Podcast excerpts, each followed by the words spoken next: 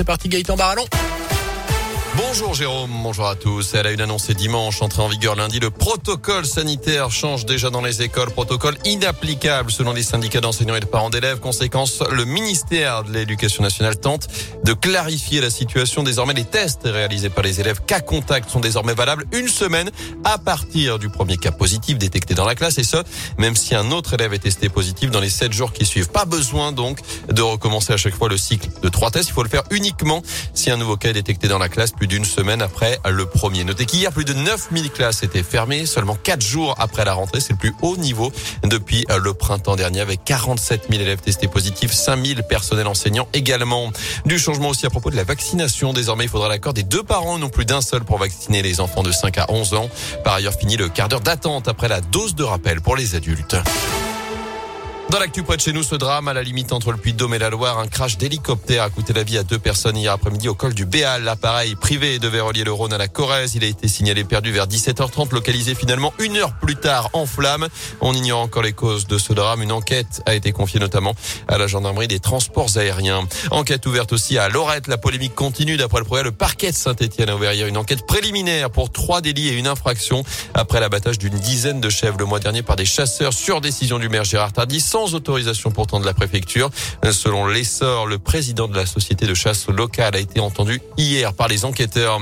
Une histoire qui rappelle un peu celle de Madama Diawara, cet immigré malien arrivé au Puy-en-Velay il y a deux ans et aujourd'hui sous le coup d'une obligation de quitter le territoire français. Dans la région également, le combat continue pour Yaya, ce jeune Guinéen temps menacé d'expulsion recueilli par des boulangers de l'Ain qu'il avait formé. Il a finalement obtenu son titre de séjour l'an dernier au prix d'une mobilisation qui avait dépassé les limites du département. Désormais, Yaya, actuellement en CAP boulangerie, se bat pour les autres. Il est l'un des membres fondateurs du collectif Jeunes Migrants de l'Ain. Il les accompagne notamment dans leurs démarches administratives parfois complexes, mais il aimerait aussi que les mineurs isolés soient mieux pris en charge. Je sais qu'il y en a d'autres qui en ont besoin et qui en ont besoin pas seulement pour euh, des de séjour, mais qui ont vraiment besoin d'accompagnement parce qu'ils sont dans les foyers. Et pour ne pas qu'ils arrivent à la situation où moi j'ai vécu, c'est pourquoi le collectif il est là. C'est pour dire aux jeunes vraiment, il faut que vous faites vos devoirs avant de réclamer vos droits. Mais vos droits, vous devez le réclamer aussi avant vos 18 ans. Parce qu'imaginez-moi, à la veille de mes 18 ans, dans l'après-midi, il m'envoie un message pour dire ah, je peux pas t'accompagner pour faire ta carte euh, consulaire. Il faut appeler le 115 demain pour ta sortie. Parce qu'ils savent qu'à partir de demain, je n'ai plus le droit sur eux. Donc c'est quelque chose qui me cœur encore. Mais il faut le dire, parce que si ça se dit pas, ça va pas s'arrêter. Le collectif Jeunes Migrants de l'Ain a été lancé fin 2019. Il se réunit tous les deux mois.